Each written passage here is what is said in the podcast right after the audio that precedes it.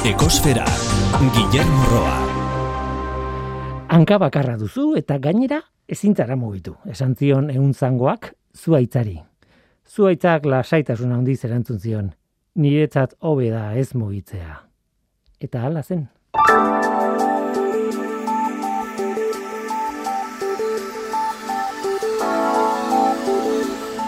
Zuaitzak landatzea oso neurri eraginkorra izan daiteke klima larrialdiaren kontra, baina Londresko Kew Gardenseko adituek ohartu dute arau batzuen arabera egin behar direla landaketak. Edozein zuaitz, edozein tokitan landatzea, kalte handiagoa eragin lezake ekartzen duen onura baino diote. Galdutako basoak berreskuratzeko plan asko daude gaur egun munduan. Dimentsioz, haundiena, akaso Afrikan jarri dutena martxan. Sortzi mila berrogeita sortzi kilometro luze den baso bat landatzeko helburu da dute. Baso jarraiez osatutako esi handi bat izango dela esaten dute. Munduko egitura bizirik luzeena bukatzen dutenean. Nola nahi ere, adituek esaten dute zuaitzak landatzea ez dela inolaz ere erraza. Amar arau proposatu dituzte horretarako. Eta arauak hauek dira, babestu behar dira jadanik existitzen den basoa. Landatu behar den lurraldearen jendea inplikatu behar da landaketan. Biodibertsitatea berreskuratzeko alegin handienak egin.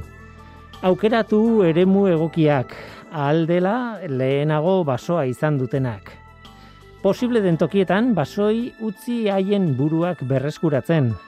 Zuaitz espezie egokiak bilatu batez ere bertako espeziak toki bakoitzean ziurtatu landatzen diren zuaitzak egokituko direla klima aldaketak ekartzen dituen kondizio berrietara. Epe luzera begira landatu eta prestatu landaketa berriak bertako jendearekin. Denborarekin ikasi, hau da, kombinatu jakintza zientifikoa eta jakintza lokala edo tradizionala. Eta azkenik, egin basoa ekonomikoki errentagarria eta onurak jende pobreenarekin ere el, el jende pobreenari ere helarazteko neurriak hartu. Horiek dira, Kew Gardenseko adituek proposatzen dituzten arauak, basoen landaketa behar bezalakoa egiteko. Bestalde, karbono dioksidoen emisioi dagokienez. Igandeko datua da, lurraren CO2 maila lareunda amabost, koma berroita maika ppm-koa da. Mauna loa sumendiaren behatokian neurtua. Okarrera joaten jarraitzen dugu. Iazko urtarrilaren hogeita maikako datua, baino PPM bat altuagoa da hau. Eta hori ez da berri ona. Beti esaten duguna, zeo biren kontzentrazioarekin kezkarik ez izateko, berreunda laurogoi PPM-koa izan barko genuke, gutxi gara bera eta ez lareunda mabost.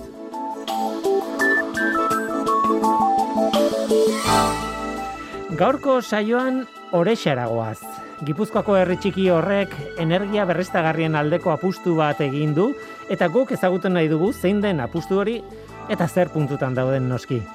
Hau da gure gaurko eskaintza. Zu ongi etorria zara. Murgildu zaitez gure ekosferan.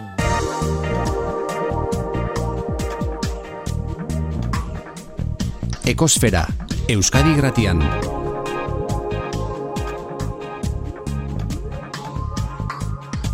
Ekosfera. Eneko maioz, orexako alkatea, kaixo, ongitorri? Kaixo, txandan. bai, e, orexa ez dakit jendeak ezagutzen duen edo ez, Gipuzkoako herri bat da, herri txiki txiki bat, eta azken aldi honetan, nik ez dakit zergatik, baina azken aldi honetan ikusten nahi naiz e, telebistan, eta ateratzen zarete, herri txiki baten eredu moduan, askotan, ez dakit askotan gertatzen zaizuen, baina, baina ikusi zaituztet.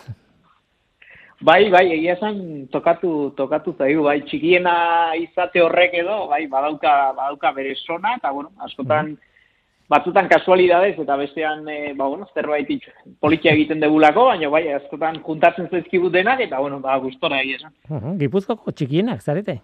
Ah? Bai, uh -huh. bai, alaxega, bai. Uh -huh. bai. Tira, ba, egia da. Egia da esaten duzuna, ez? Zerbait polita egiten duzuenean ateratzen da eta nik uste dut ateratzen dela leku guztietan eta alde horretatik nik uste dut originala originalak ez garala izan, zuri zue ideika, baina merezi zuela e, ekosfera bezalako e, programa batean zuen energiaren kudeak eta horri buruz hitz egiteko ezinbestekoa zen. Orez, orexa biztirik mm, izena duen proiektu batekin datorra hau guztia, ez? Bai, azkenean, bueno, pixkate guzti horren e, basea edo esango genuke hori dela, ez? Orexa bizirik izeneko proiektu bat, herri proiektu bat, ba, bueno, pixka bat ikusten genulako, ba, ba, bueno, gurea bezalako herri txiki batek, ba, bueno, ba, ikuspuntu estrategiko bate garbi auki behartzula, eta horren araberako garapen bat eduki, ez? Eta garbi genukan, gure bi lehentasunak e, garbi ziela, ba, bueno, batetik e, bertako negozioak laguntzea, mm. herri bizia izateko, ba, hori garrantzitsua dalako, eta batez ere, e, momentu honetan dauzkagun gazteak herrian geratzeko erabaki hartzea, ez?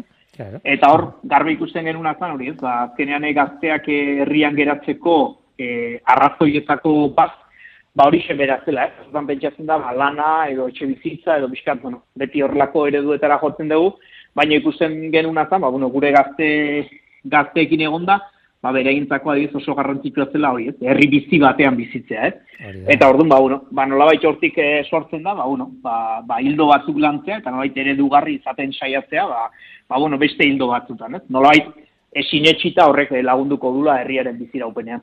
Hori da, eta nik uste dut gainera gara hauetan e, eredua aldatu behar dugu maila guztietan, ez? ez zu zara hitz egiten maila soziologikoan, e, maila, bueno, e, esan nahi dute antolamendu mailan ere bai, e, orexako kasua eta donosti bateko kasua oso ezberdinak izango dira, baina nola nahi ere, biei eta bakoitzari tokatzen zaio aldatzea, ez? Nola baita egokitzea garai modernetara, eta horren barne, e, zuen energiarekin daukazuen proiektu handia ere, e, oso garrantzitsua da.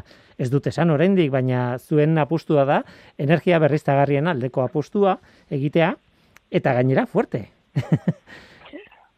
bai, bai, bai, hain, bueno, hain zuzen horretan ez, ikusten genuen, ba, gure txikitasunak ematen zigula aukera, ba, bueno, abiez, energia bezalako ikuspuntu batean, ba, aurrera pauso nabarmenak egiteko, eta, bueno, ba, aztertuta ikusten genuen azan, ba, horrexak daukan kokalekuagatik, ba, ba bueno, eguzki energia sortzeko leku leku egokia dela, eguzki ordu asko dauzkagulako gure kokapena batik, eta aldi hori ba, herri txikia izateak, ba, bueno, aukera ematen zigun, ba, proiektu aintzindariak e, egiteko, ez?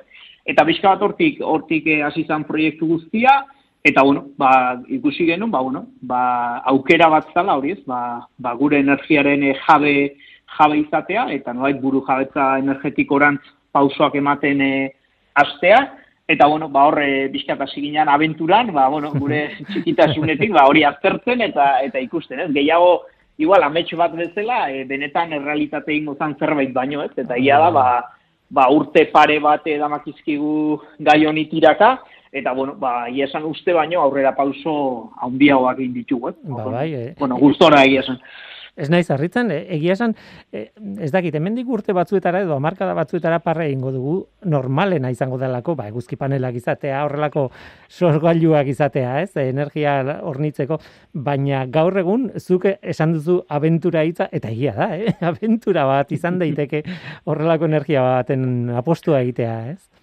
Bai, kurioso alaz, e, bueno, ba, guk ere gure ez jakintasunetik, ez, ba, gu bagen euskan bizkat ideia buruan, baina gero ikusten genuen ere inguruan, ba, etzego, la, guk, e, bueno, gu buruan geneukan antzeko ere durik, ez, eta esaten, uh -huh. ba, hemen egon behar du zerbait gu galtzen gerana, ez, ba, hemen, ba, legediaren aldetik, edo, uh baitetik egon behar du, e, oztopo nabarmen bat, ez, eta da, orain arte legedia bereziki oztopo, oztopo handi bat izan dela, Bai, on, horrere, alako batean esan genuen, bueno, ezin dugu itxoin, e, legedi aldatu arte, gukin behar deguna da, dagoen legediarekin, ba, aldan urrunena joan, ez? Eta ia da, ba, lanketan hasi gean einean, koinziditu digutela ere, ba, aldaketa legal horiek ere, aukera iriki digutela, ba, hasiera batean inbar genunetik, ba, asko ze ambizioso garan proiektu baterako. Hmm, hori da. E, Gia esan, faltazena zan, aintzindari bat, e, e, ingurura begiratu, eta ez dago gurea bezalako eredurik egia da badago, e, bueno, ideiak, proiektu txikiak eta la badaude nun nahi, ez? E, adibidez, eh, lesakan okerrez banago, eta adibide bada besterik ez, e, zuhiltzaileen e, estazioaren telatuan jarri dute, eta e, aurten ere jarri dute, eta uste dut funtzionatzen ari dela ondo, eta baina egia da horrelako asko ez daudela eta ordun ematen du aitzindari bat behar dela norbait lehenengoa izango dana, bigarrena izango dana, eta pixkanaka inertzia hori sortzen duena, ez, e, honetan, eta gauza guztietan egia esan. Bai, guk egia esan, ba, ez genuen intentzi horrekin egin, baina bai, azkenean konturatu gera, ez, bereziki, bueno, e, bereziki herri, herri guztiari begirako planteamendu bat, eta planteamendu e, e, publikotik pribaturainoko salto horretan, eta uste hor, ba, nahiko berritzaiak izan gerala, ez, e, ba, nolait publikoan egin dutenak gehiago baudalera ikinetara, eta horrelakoetara mugatu dira, eta pribatutik egin dirana, ba, gehiago beste esplotazio mota bat, edo, bueno, lehen sektoretako esplotazioak, eta bar, ez? Orduan, gure ala bizka bat berezia zentzu horretan, ez? Eta, bueno, guk ere garbi geneukan, ba, gure herriaren izaerarekin ere olako zerbait egin behar genula, ez? Uzartinan hemen publikoa eta pribatuaren arteko ezberdintasuna, ba, ba, bueno, esan dezakegu iria handi batean, baina, bueno, gertuago daudela nola izateko, ez? Eta, mm, ba, bueno, horrek ere aukera ematen zigula, eta, bueno, pues, e, proiektua pixka bat azaldu geni, baina gure logika zein zan eh, herritarrekin e, egin genuen, eta, bueno, pixka logika horretan, horrexa biziriken logika horretan, alegia, bueno, probatu dezagunea aintzindari izan gaitezkene gai honetan, eta eredu bat, eredu bat sortu, ez? Azkenean, ba, bueno, gure izaerak ere horrea ematen gaitu, ez gauza komunitarioak egitera, denak batera egitera, Eta, bueno, ba, energiaren kontu izan da itzaki bat eh, hor sakontzeko ere. Eta oso, oso, ez dakit, iniziatiba polita, ez? En, bueno, arreta eman dit, eh, esan duzunean, gure gokapenagatik e, eguzki panelak oso egokiak dira. Bueno, ulertzen dut, e, altuera batean zaudetela, eta beraz, behar bada eguzkia, eguzki argia, ba, ordu askoz, bueno, behian dauden herriak baino, gehiago duzuela, e, ordu gehiago. Hori da bai. Eta hala ere, e, ez dakit, edo zein herri gipuzkoan, ez dirudi egokiena eguzki panel baten, bueno, oinarritzeko, ez? Ez dakit, baino oker gabiltza, ez? Zuen esperientziak esaten du oker nabilela orain. Bai, batez ere, bueno, e, bidea ere oso oso luzea delako, ez? Beti badirudi e, ari gera begiratzen, e, jo, baino buru jabetza energetikoa noiz dago, bueno, egin ditzagun pauso txikiak, ez? Eta nik uste gu ere, ba, blanketa hontan hasi ginean, ba, ba, bueno, garbi geneukan jomuga horrek izan behartuela, baina, bueno, ez genuen pentsatu ere egingo, ba, bi urte eta gero horrelako horrelako planteamendu batean egongo ginen, guk lehenengo plakak, ba, orain dela urte bete jarri genitun, e, ostatuan, eta orain frontoikoak, e, orain jarri berri ditugu, orduan, egia da urte bete batean, e, jo ba, egia esan, e, espero ez genuen kopuru, kopuru batzutan gaude sorkuntzari dago zionez, ez? Nik uste, bueno, ba, egia da ere, ba, bueno, gero instituzio publikoek lagundu digutela zentzu horretan, eta nolait ikusi dutela, ba, ba bueno, aintzindari, aintzindariak gerala ere honetan. Eta egia, egia esan hori puntu garrantzitsua da, egia da askotan, ba, bueno, instituzio handiagoak ba, askotan ez daude prest berritasun horietara egokitzeko, eh? Edo beti atzetik eh, juten, juten dira, eta uste kasu honetan, ba, konfiantza hori eskaini digutela, eta horrek ere albidetu dula, eh? Ba, oso denbora gutxian, ba, pauso, pauso asko ematera, eta ja, ja bat egiterako ja urrungoan, eh, urrungoan pentsatera, ez? Eta, bueno, hoxe da egoera gaur egun ere.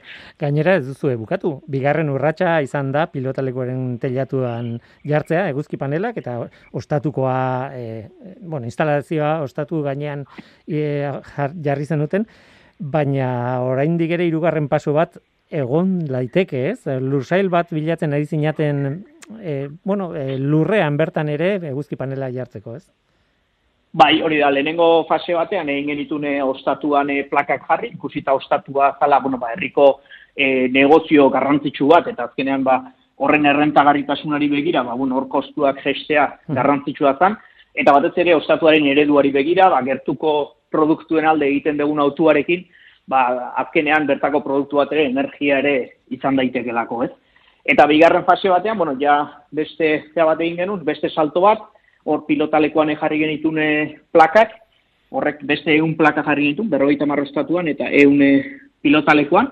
Horrek esan edu ja biztanle baino plaka gehiago zaula, hori psikologikoa da. psikologikoa da. Eta azalera handiak hartzeko ere bai. Azalera handiak. Lehen ardiak bakarrik genezan, biztanle baino gehiago, eta baina plaka zularrak edo bai. Osea, que, bueno, norabide bat markatu du horrek. Eta bai pixka bat, ba, bueno, konturatzerako, ba, hori martxan jartzerako, ba, ointxari gira justo frontoiko guzti hori ba, legalizatu nahian, eta, bueno, azkenen bizilagun bakoitzaekin bere kontratu egin behar dira, eta, bueno, bere administratiboki bere lana dauka, bai ari gera pentsatzen hirugarren hirugarren salto salto batean, e, lursail bat bilatu dugu bertan plakak jartzeko, baina, karo, daukan maldagatik eta, ba, mm. ba bueno, e, bertan asentatzeak eta struktura bat inbarko eta nahiko garestia ateratzen da, eta, bueno, gure asmoa da, ba, biskatori kenduta, ba, horrexan ere badago beste aktibidade ekonomiko garrantzitsuena, e, kooperatiba da, e, ardi esnea, ardi esnea ekoizten duen, eta gazta kotzen dune kooperatiba bat, herriko bertako kooperatiba bat, eta asumoa litzateke bertako arditegian e, plakak jartzea. Orduan, bueno, momentu honetan esaten duguna, eh? txiskat ere, ba, legez, e, nolait, hori banatu daiteke transformadore berdinaren pean, kasu honetan ez litzateke herriko batzen ez kaskoan dagoen transformara baizik beste batean, orduan horko inguruko etxe bizitzek eta negozio horrek hartuko luke e, autokonsumo komunitario hori, uh baina bai asmoa litzateke horko soberakinak ere herrira herrira ekarri alitzatea. Baina esan dugun, ez? Momentuz legeak 500 metroko distantzia bat uzten du eta oraingoan ba hortik e, hortik kanpo geratuko zaigu, baina baita ere asmoarekin hori ere bertara konektatzeko, ez? Orduan, bueno, pues horrekin ja orain ari gera horren azterketa egiten eta bueno, pues momentu honetan frontoikoarekin gutxu gora bera, e, horrexak behar duen energiaren erdia gutxu gora bera ekoizten hariko ginateke. Ez da gutxi. Eta, eta orain kooperatibarekin, ba, bueno, eskusiko dugu, ze portzentajetara iristen, gero, gero egia da hori ez dala erabat proporzionala, ze azkenean, ba, badakizuen bezala eguzki orduak dianak dia, eta konsumoak askoz banatu dagoak dia, baina, bueno, mu momentu honetan garbi geneukan, bereziki lehen fase honetan e, sorkuntzari eman behar geniola lehentasuna, eta nolabait ja sorkuntzan sorkuntza asko egiten dugunean, bai jungo inateke bigarren fase batetara, ba hori nola alden efizientena egin, ez? Ba hori almazenatu behar dugun, ez dugun, saldu behar dugun, edo zerrein behar dugun. Hori da. E, esan behar da, gainera, zuen energia berrizagarrien aldeko apustu horretan, e, udale eraikinetan peleta erabiltzen ari zarete, beraz biomasa e, erabiltzen ari zarete galdarak berotzeko, eta, bueno, beste energia e, mota bat ere erabiltzen duzuela alegia, ez? E, baita ere berriztagarria, bai. baina ez da eguzki panela bakarrik. Hori da, bai, e, hori ere eguzki panelen aurretik e, egin hori, hiru udal eraikin dazkau, eta hiruetan e, hmm. peleta erabiltzen dugu. Hor ere, bueno, ba, eneko valorazio positiboa egiten dugu, eta, bueno, asmoa litzatekena da orain, ba, hiru instalazio horiek e, berain artean konektatzea, hmm.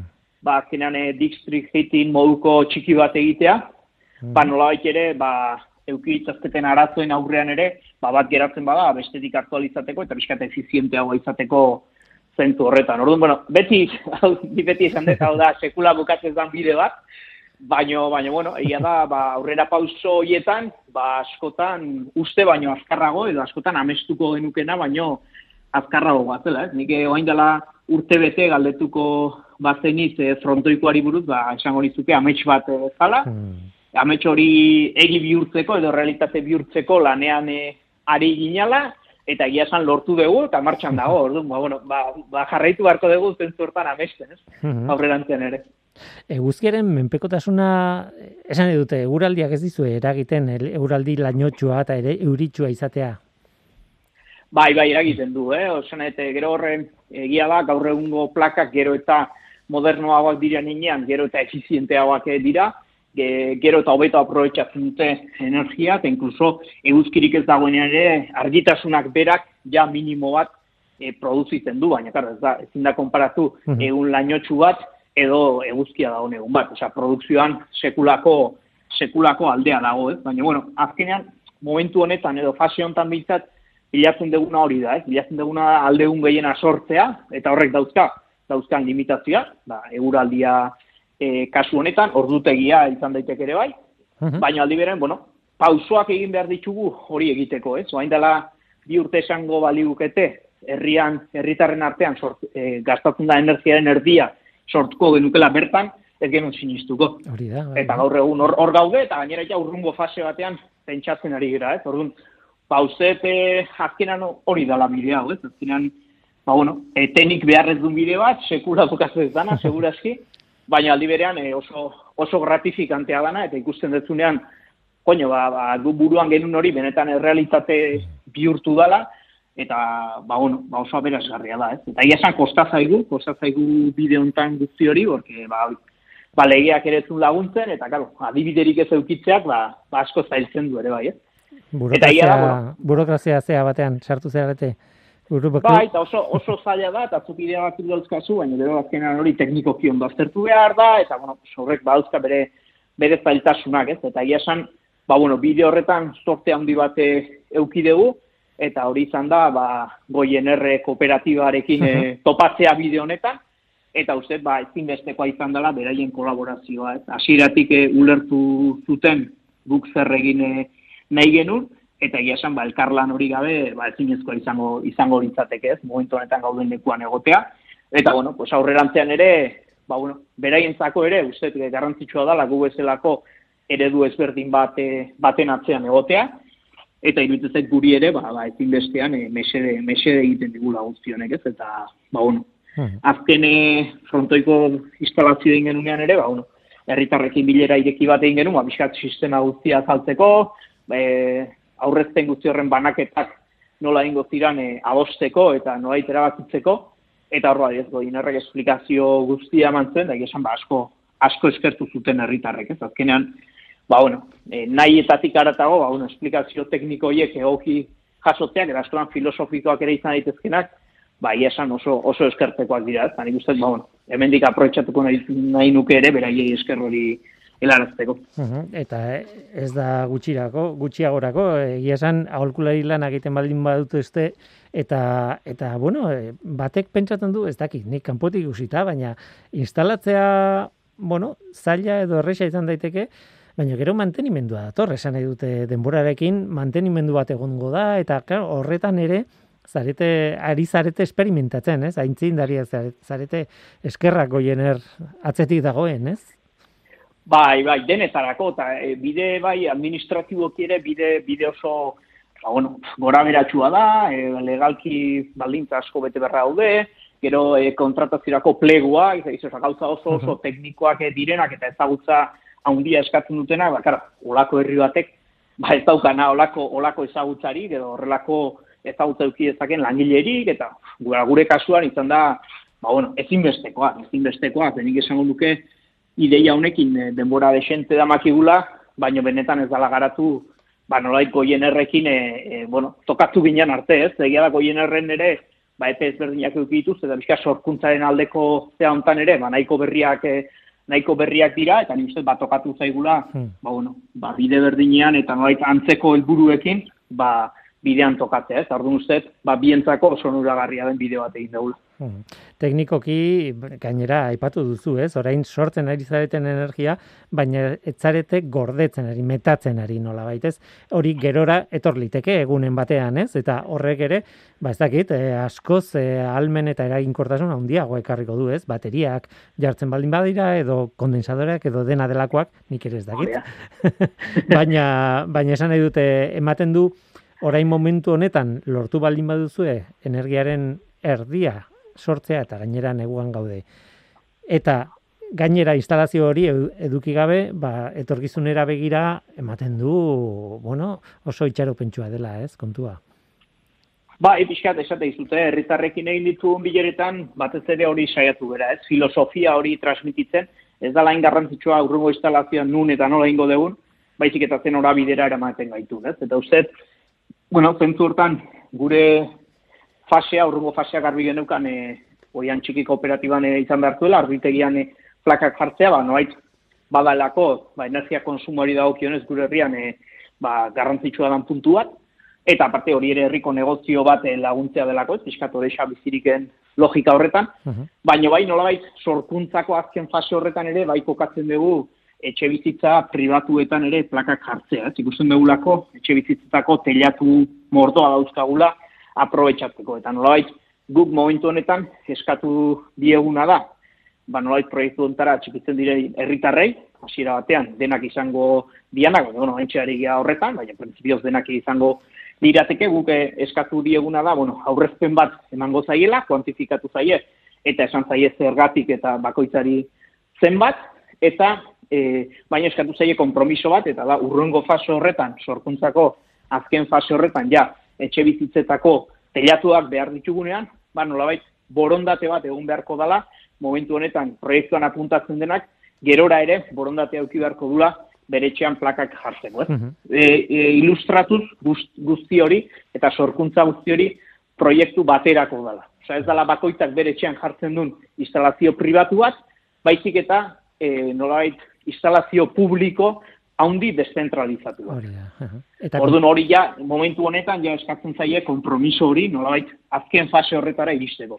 Eta hori lotzen dugu, zuka aipatzen zenun, bigarren zati horrekin, ez? Nolabait, bueno, sortzen dugunean ja, behar dugun aina edo gehiago, saia ikusten dugunean, bueno, sorkuntzarenak eman du berea, bai hasiko ginateke hori nola gorde, nola efiziente, efizienteago egin konsumoak, eta barret. Eta hor ja, bai planteatzen dugu ere, etxe bizitza pribatuetan bateriak jartzea. Baina logika horrekin, bai, logika orokor batekin, eta ez bakoitzak bere etxekoarekin, baizik eta, ba, un, azkenean konsumoen arabera, ba, sare guztiak konektatu egotea, eta bateriak bata bestearekin konektatuak egotea, ba, batek energia sorrentea dauka beste bati eman alizateko, eta alde, herri ikuspegitik alden efizientena eta alden gehiena aprobetsatzeko eta aurretzeko. Hmm. Topatu duzue kontrako jarreraren bat, e, norbaitek e, pegak jartzea, bueno, pegak trabak teknikoak seguro mila, eh, direla, baina esan nahi dute filosofiari berari, e, trabarik edo e, topatu duzue? Herritarren artean ez, herritarren artean nik uste jendeak oso ondo ikusten e, dula, nik uste frontoikoak egikaritzea, osakuk hau aspaldi garatu denun, baina ja, bueno, askotan oso urrutik ikusten diala olako gauzak ez, eta nolait, frontoikoa ja eginda ikusi dutenean eta benetan, bueno, hitz egin behar degunean aurretzen hauek nola banatzen ditugun, nik uste jendeak e, erresago irudikatu dula benetan noragoa zen eta eta ze logikatan e, ari geran lanean, ez? Bestela da oso teorikoa edo oso filosofikoa, baina gero bakosta egiten da, ez? nik uste, bueno, herritarren aldetik behintzat oso oso jarrera positiboa eduki dugu, de hecho, bueno, guk aukera mandiegu herritarrei e, proiektu ontara txikitzeko, eta printzipioz espero dugu denak egitea, ez dugulako konjungo kontrakotasunik eh, jaso, ez? hori izango da termometrorik onena, eta gainera eskatu diegu, hori, eh? urrungo faseetarako, ba, beraien teiatuetan eh, plakak eta eta etxeetan bateriak jartzeko aukera hori ere, bintzat ja kompromiso hori edukitzea, ez? Orduan, eta hala ere jendeak erantzun du, eta bueno, egia da, ez azkenean momentu honetan eh, udalak inbertsio bat egin du, eta horrek eh, herriari suposatuko dio ba, amalau mila euro aurreztea hmm. energian, eh? E, inungo inversiorik e, egin gabe, bakoitzak e, bere poltsitutik izan, ez. Evidentemente, diru publikoa denon dirua da, baina, bueno, ez berdina da, eh? Orduan, zentzu hortan guk ere horregatik eskatzen genuen kompromiso hori, ez? Eta uste, jendeak oso ondo ulertu dula, eta printzipioz gure aldetik ez da arazorik egon. Esan eten bezala, arazo gehienak izan ditzakegu ba, instituzio handi hauen aldetik, ba, bueno, diru laguntzen eta aldetik, ez? Esan bezala, ba, nahiko modelo berritzailea da, eta ba, hori kosta egiten da, ez? Askotan, diru laguntzak asko zurrunagoak dira, eta pentsatuta daude, ba, bazkenen berdin izateko horrexan, eta donostian, ez? Hmm. Evidentemente, ba, baldintzak eh, ez dira berdinak, ez? Hori da, hori da. Hmm. Orduan, ba, bueno, e, baina, bueno, nik uste, orokorren, uain azte behintzat ondo ulertu dutela, eta nik uste, eredu gean einean, eta aurrera pausoak ematen ditugun einean, ba, konfiantza hori mantentzeko behintzat esperantza hori badau gau. Hmm. Nik eh, aitortu behar dizut, prezioaren eh, zifra zenbakia ikusi nuela nunbait eta irakorri nuela nunbait eta ez, du, ez duen apuntatu eta ez dut ekarri. Eh, egia esan, beti azkeneako usten dudan gauza bat ez, mentalidade zientifikoa daukadan ez, ba, da prezioarekin ez nahi zain beste fijatzen. Hala ere, eh, ez zitzaidan iruditu hainbeste udal mailanko e, proiektu batentzako, baina claro, hori txikia da ere bai. Ordan nik ez dakit eh, kalibratzen ea e, pagatu duzuena e, instalazioa egiteagatik eta bar, garestia edo edo merkea den. Neri ez hitzaidan iruditu, baina ea zer esaten diaz. Hombre, bida, e, bitxu, zenbaki handitan, eh? ni ere ez naiz teknikoa zentroetan, baina nahi zenbakiak gordinean ez dut errexik usten dela. Ez? Guke momentu honetan, abiez, frontoiko instalazioarekin, udalak gutxu gora bera, irurogeita bost mila bat euro gastatu ditu. Eta esaten ari geha, amalau mila euroko aurrezpena edukiko degula urte beten, ba hori, bost urtetan, e, errentagarria da horrelako instalazio bat. Osea, numero gehiagotan sartu gabe, evidentemente mantenimentuak, eta bueno, beste zera bat, ez? E, baina, hola, numero honditan, nik uste nahiko garbi ikusten dela, ez? Eta, gero da beste kontu bat, nik uste guk beti garbi eukideguna, ez? Eta da, e, nolait instituzio publiko, eta kasu honetan udalari aintzindari izatea tokatzen zaio, eta gehiago lako herri batean, benetan bizira nahi baldin badegu, ez? Eta garbi dalko ere guk instalazioak ezin ditugula egin bakarrik onura ekonomikoi begiratuta. Noski. eta hori hori garbi daukagu, eta nizet, herritarrekin egin ditugun eh, bileretan ere hori zen. Guk oso ondo azaldu diegu, zergaitik eta nola egiten ditugune eh, banaketa horiek, baino batez ere garrantzitsuena, ez genuen, garrantzitsuena norabidea da, ez? Eta momentu batean, guk lortzen baldin badegu, energetikoki buru jabea den herri bat, ba, garbi ikusten dugu gure herritarrak e, bizi baldintza duinagoak eukitzeko hauzo handi bat emango dutela, ez, gaur egungo gizartean. Eta iruditzen zaigu, ba, hori, herri txiki baten ikuspegitik, ba, izugarria dela, ez. Osea, independientemente bakoitzak zenbat aurrezten duen eta zenbat ez, mm. Orduan, bueno, banaketan ere, ez eta ipatu, baina pixkat filosofia ere saiatu ginen eh, aldatzen, zentzu horretan, ez, aurreztenaren filosofia horretan, e, saiatu ginen e, kriterio batzuk jartzen, eh?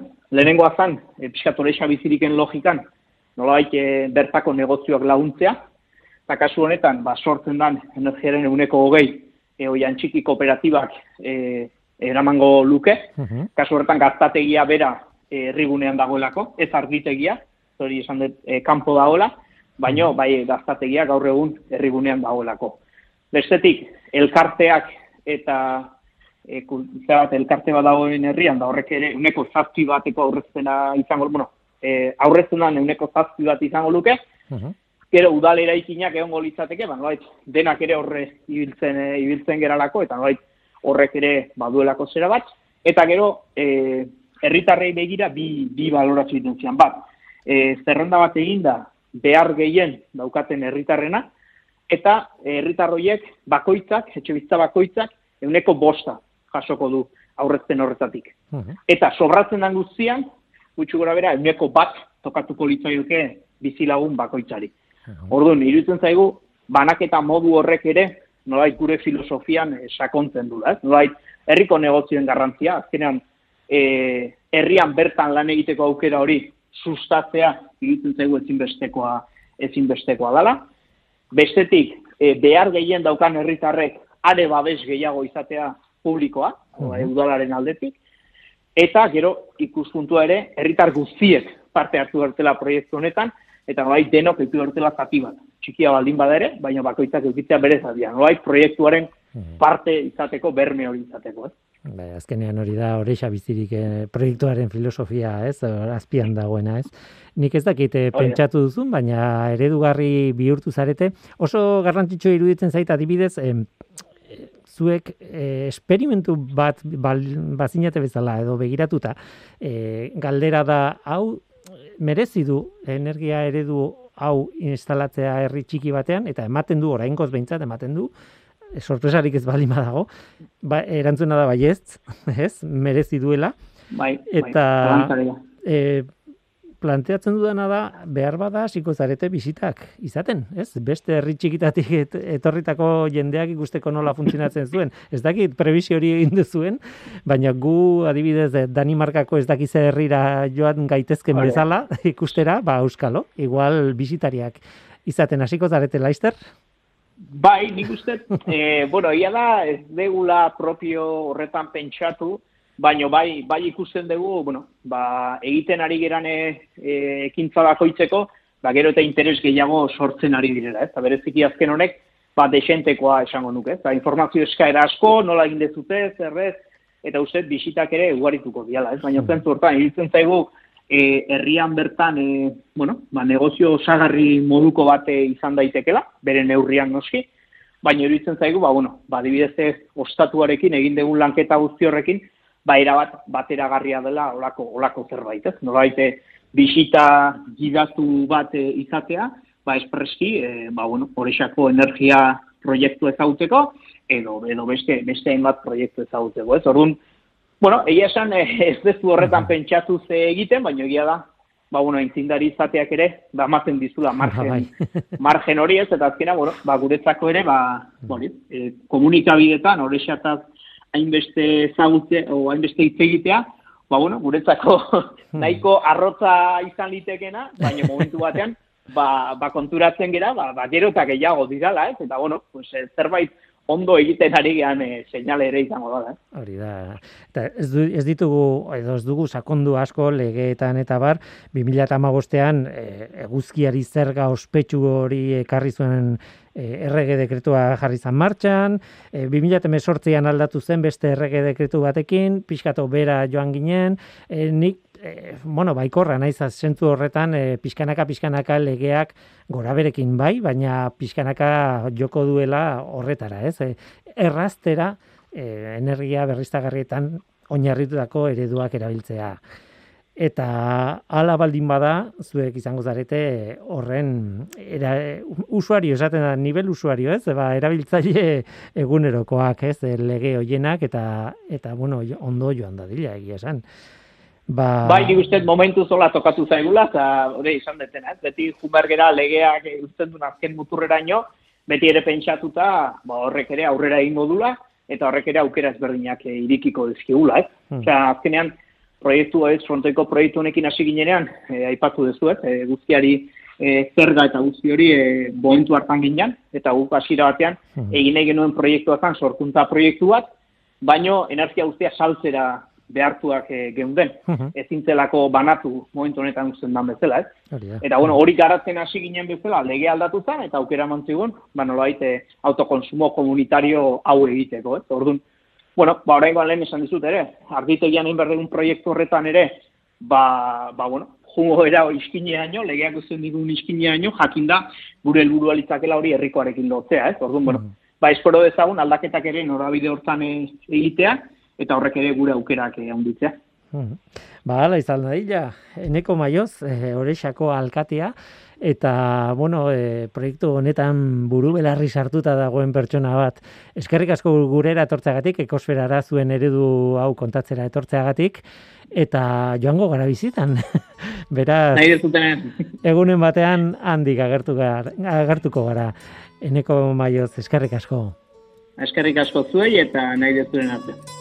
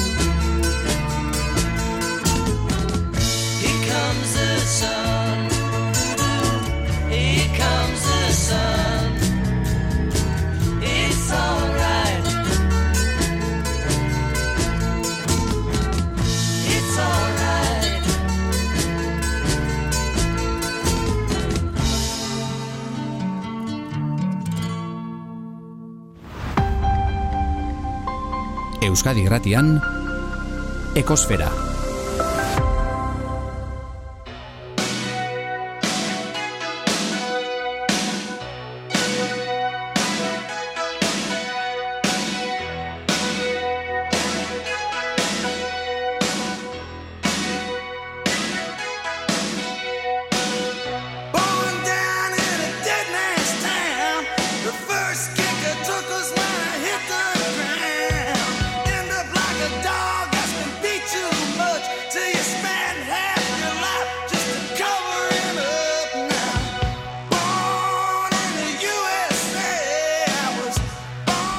Nola ez, aste honetan, e, estatu batuetara begiratu behar dugu. Oso herri txiki batetik gatoz, Gipuzkoako herri txikienetik, orexatik, eta orain lurralde erraldoi bati begiratu behar diogu, estatu batuak.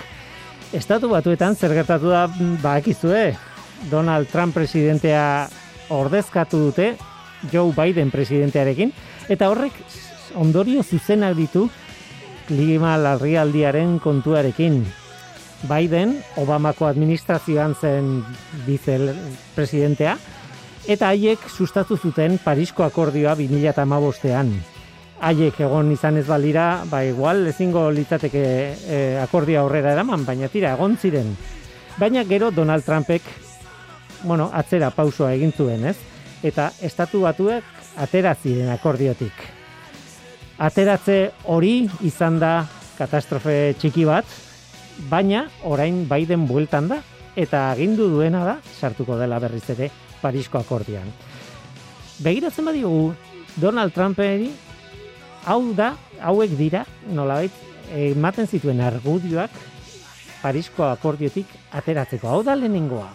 I will not sacrifice tens of millions of jobs, thousands and thousands of companies because of Trumpek Accord. zioen e, zuela sakrifikatu nahi, ez zituela, salbatu nahi zituela lanpostuak. Adituek diote, e, bueno, egia esan, Parisko akordioak eskatzen du energia berriztagarriak erabiltzea, e, betiko energia fosilak erabili beharrean, eta horrek sortzen dituela lanpostu gehiago suntzitzen dituenak baino. Hori bai, ba, batzuek lortuko zu, galduko zuten beraien lanpostua beste batzuen alde, baina tira, kopuruetan gehiago zirela sortuko zirenak. Hori esan dakioke Donald Trumpi, baina bere argudia hori zen. Bigarren argudia hause bera zen. We have done an incredible job environmentally. We have the cleanest air, the cleanest water, and the best carbon emission standards. Esaten du, estatu batuek badutela aire oso garbia, ura oso garbia, eta nolabait ingurumen oso oso ona, oso egokia emisio gutxi dituela, estandar gutxi zituela. Eta neurri batean egia da.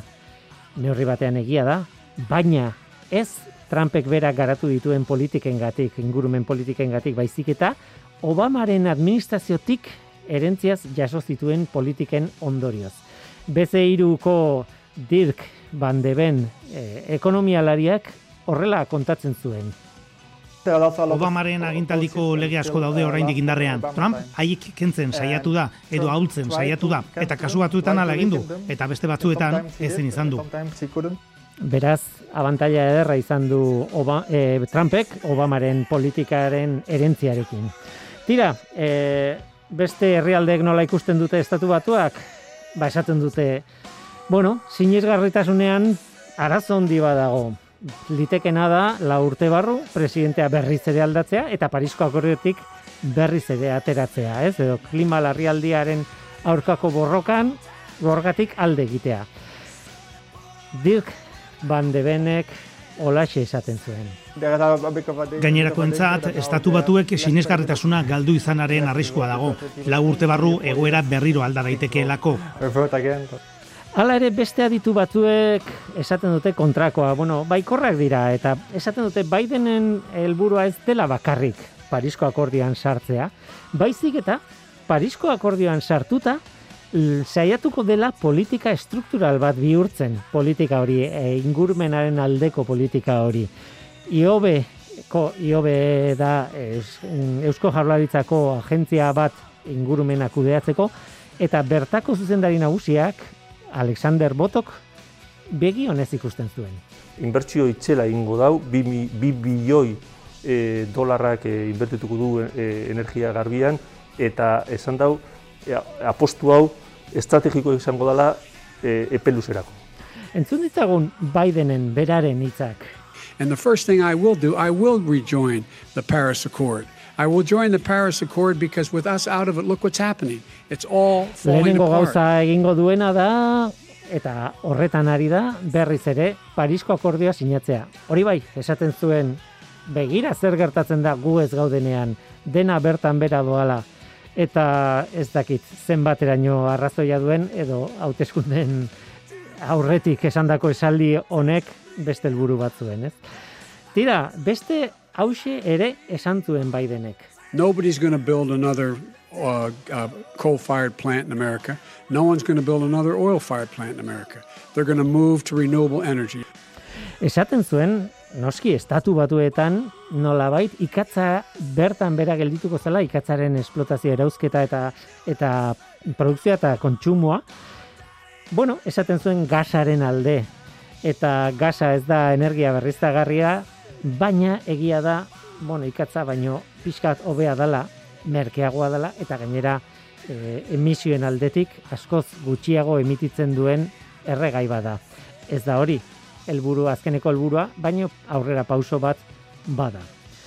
Tira, eh, Donald Trumpek askotan aipatzen zuen bere agintean, ba, Txinak erabiltzen duela eh, politika bat ez datorrena bat Parisko akordioarekin.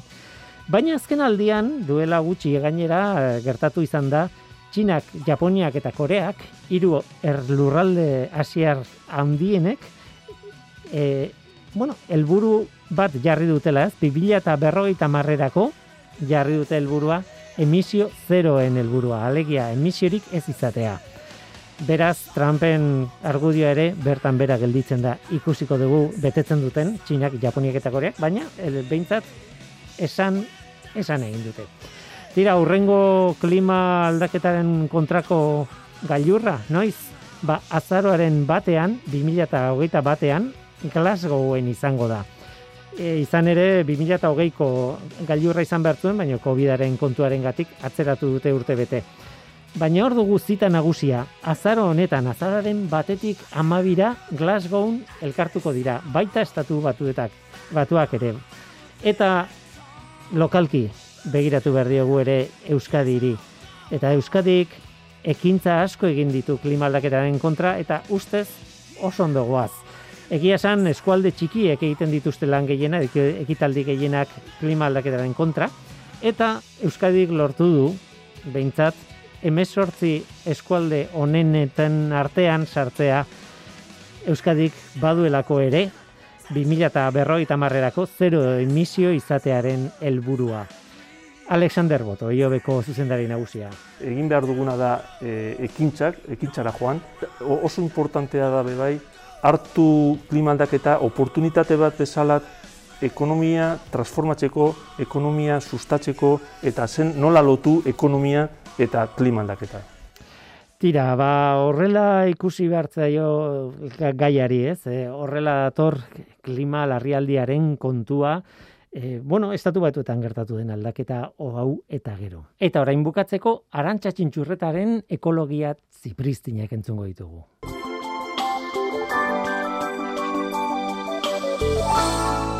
Arantxa txintxurreta. You are very special, esan zien Trumpek kapitolioan sartu zirenei. Espezializatea ontzat dugu, gizartean. Arraro izatea, ez ainontzat, eta bien artean dagoen desberdintasuna zein den, nik neuk ez dakit oso ongi. Baina hori filosofatzea da, eta nik zientzia ekarri nahi dut. You are very special, esan zien, harriak jaurtitzen eta makilak eta ikurrinak eskuetan zituzten haiei. Eta arrazoi zuen trumpek. Hori egin alizatea, jaurtia alizatea, nahikoa espeziala bada, gizakiaren eskua, gauzak jaurtikitzeko mundiala baita, unikoa, arraroa, berezia, espeziala. Gure eskuetako atz lodiari eskaini nahi diot tartetxo hau, duen grazia eta berezitasunagatik duen garrantzia eman nahi diot. Garai batean, batetik bestera eramaten gintuen auto batean ala bestean. Eta gaur egun, zerbait gustukoa dela esateko behar beharrezkoa dugu. Baina gure arbasoek jada, historia aurrea zari naiz, tresnak eraikitzeko erabiltzen zuten, eta dirudienez, hori baino lehenago ere, harriak jaurtikitzeko eta norberaren burua defendatzeko erabiltzen zuten. Ez dago oso argi eskuaren evoluzioaren zergatia ez da bi hanken gainean ibiltzearekin duen erlazioa ere. Baina argi xamar dute zientzialariek, borrokarako eta tresnak egiteko bere biziko lana egin zuela. Eta horiek gizakiaren evoluzioan garrantzia handia izan zutela. Izan ere, gure atz lodi ausarta, gainerako atzen azpian gorde daitekeen atzbakarra da. Eskua zabal-zabal jartzean, gainerako atzen plano berean kokatzen da, eta zerbait hartzerakoan berriz, besteen planoaren aurre aurrean. Eta horri esker, ukabilkadak eman ditzake gizakiak.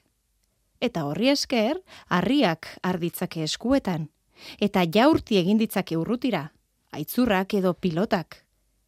Gainerako primateen eskuek, bostatz izan arren, ezin dute alakorik egin haien atzlodia, ez delako gurea bezain malgua eta sendoa. Alegia, frontoian parekorik ez du inoiz izango gizakiak. Espeziala gara beraz, eskuari dagokionez. Gainerako animaliek kosk egin dezakete, ez dena sartu, atzamarrekin azala urratu, gainean eserita zanpatu gaitzakete, baina ukabilkada guk geuk eman dezakegu. Eskerrak espeziala den baita ere gure zerebroa. Ahalik eta gehien erabili entzule.